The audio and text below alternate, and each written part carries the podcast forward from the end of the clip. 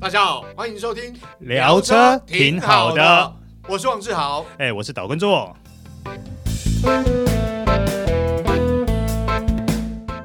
Hello，各位听众朋友，大家好，欢迎收听这一集的，聊车挺好的，我是王志豪 哎、我是岛根座。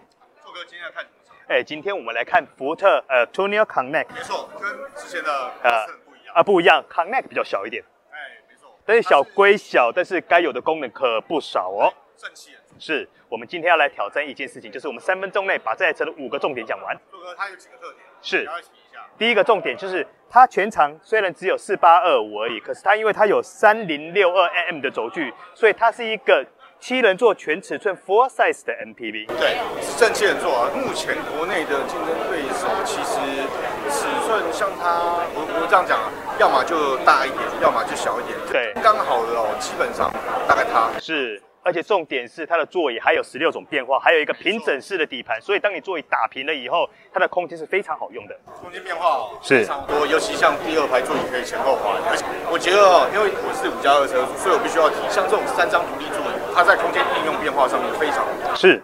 好，那我们第二个特色呢，就是它配备了一颗1.5柴油引擎，哎，这么大的车配一点五，但是它的扭力起来，它扭哎力有错七点五，是，然后马力有一百二十五，哎对，油耗更惊人，十八点八，这么大的车，对再气人，那当然，因为它配备的八速手自排变速箱也是鞠躬绝尾，顺畅。对，现在这个福特用这个八速的手势排变速箱是它的主流。过去试车也有提到，换挡顺畅啊，包括它的油耗，对没有顿挫感，增加了舒适。是。那它第三个重点在于它的底盘的悬吊配备前麦花臣后扭力梁的系统。嗯，扭力梁。哎，听起来是不是觉得有特有重点了因？为这部车毕竟它虽然强调以家庭用车为主，但是还是有一些商业用车是用途。对，但是扭力梁悬吊就是因为它配备扭力梁，其实会比叶片弹簧的舒适性表现会再好一些，而且我想福特在扭力梁的调教上面哈，也有它独到之处的。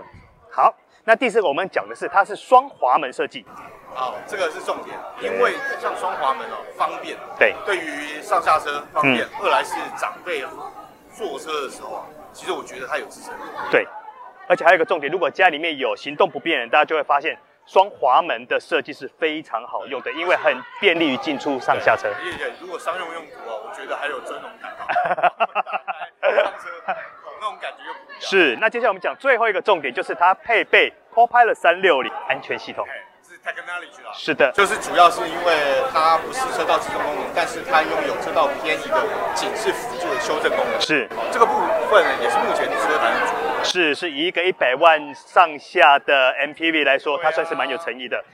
好，最后我们来讲它的整个价格，它总共分三个等级，第一个叫做完新版接单生产，一百零四万八；第二个叫做玩乐版，一百零六万八；最后一个就是顶级款，叫做玩咖版，一百一十九万八。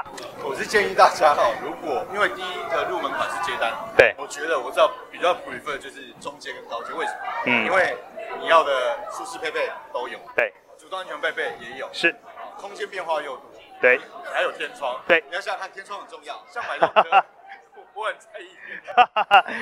好的，以上就跟大家介绍 Tunia Connect 的五大特色，我们下次回见。好，谢谢大家收听这一集的，拜聊车好地方拜拜拜